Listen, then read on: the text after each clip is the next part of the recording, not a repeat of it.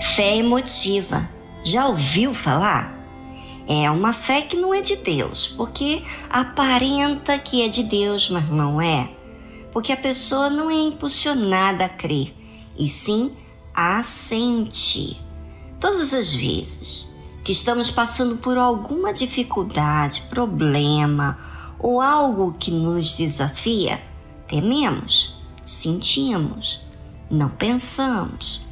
E se pensamos, pensamos nas coisas ruins que nos pode acontecer.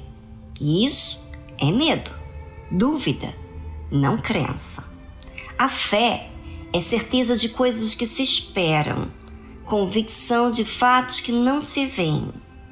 Sabe que os discípulos eram seguidores do Senhor Jesus, estavam sempre cometendo erros, assim como nós cometemos, mas os erros cometidos dos discípulos são expostos não para a gente julgar, mas para que nós possamos nos identificarmos. Observe o que aconteceu. Então mandou aos seus discípulos que a ninguém dissessem que ele era Jesus o Cristo. Desde então, começou Jesus a mostrar aos seus discípulos que convinha a ir a Jerusalém e padecer muitas coisas dos anciãos e dos principais sacerdotes e dos escribas e ser morto e ressuscitar ao terceiro dia. Olha, não é comum sabermos de problemas que vamos enfrentar sabendo que vamos perder e não sentirmos nada, é ou não é? Sempre que ouvimos de algo que nos leva a perder, nos envergonhar, fraquejar, pensamos em fugir.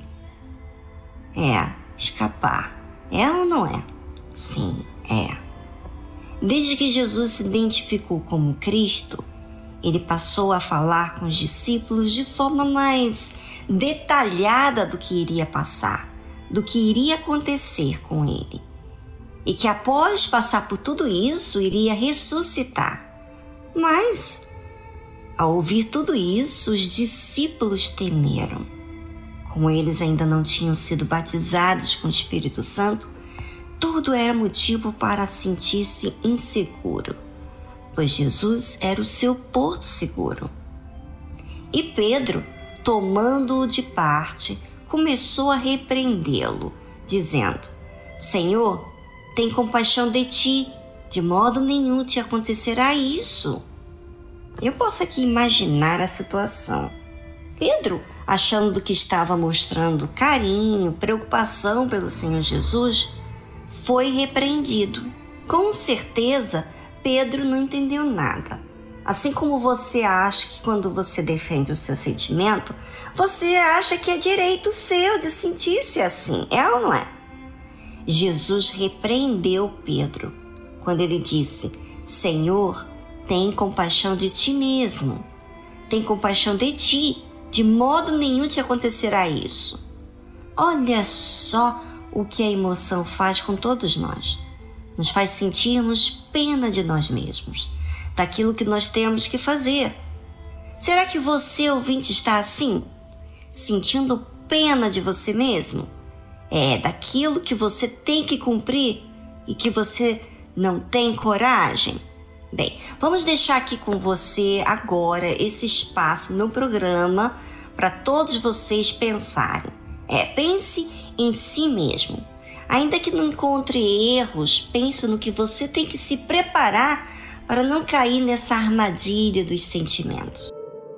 Olha, eu vou dizer uma coisa. Quando eu estava lendo esse versículo, esses versículos de Pedro, me veio à mente algo que me aconteceu há um tempo atrás, aonde eu ouvi de mim mesmo esse mesmo sentimento de pena. É, aonde o meu sentimento de pena veio porque a fé dizia que eu deveria fazer certas coisas, que deveria ir nas orações da meia-noite, e eu dizia sempre para mim mesmo: "Ah, daqui de casa eu oro, é melhor".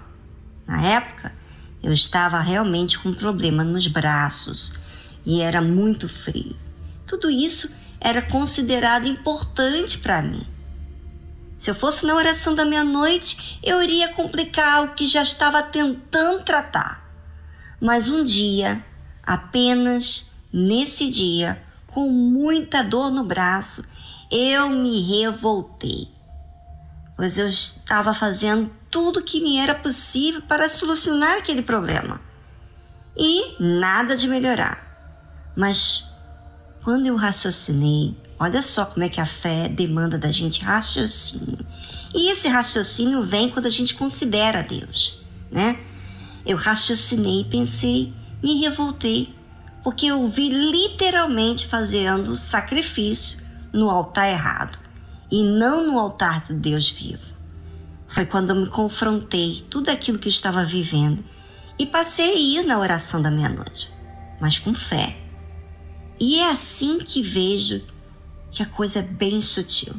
Se não há raciocínio, decisão, sacrifício, pode ter certeza que não vai estar tendo a fé ali materializada.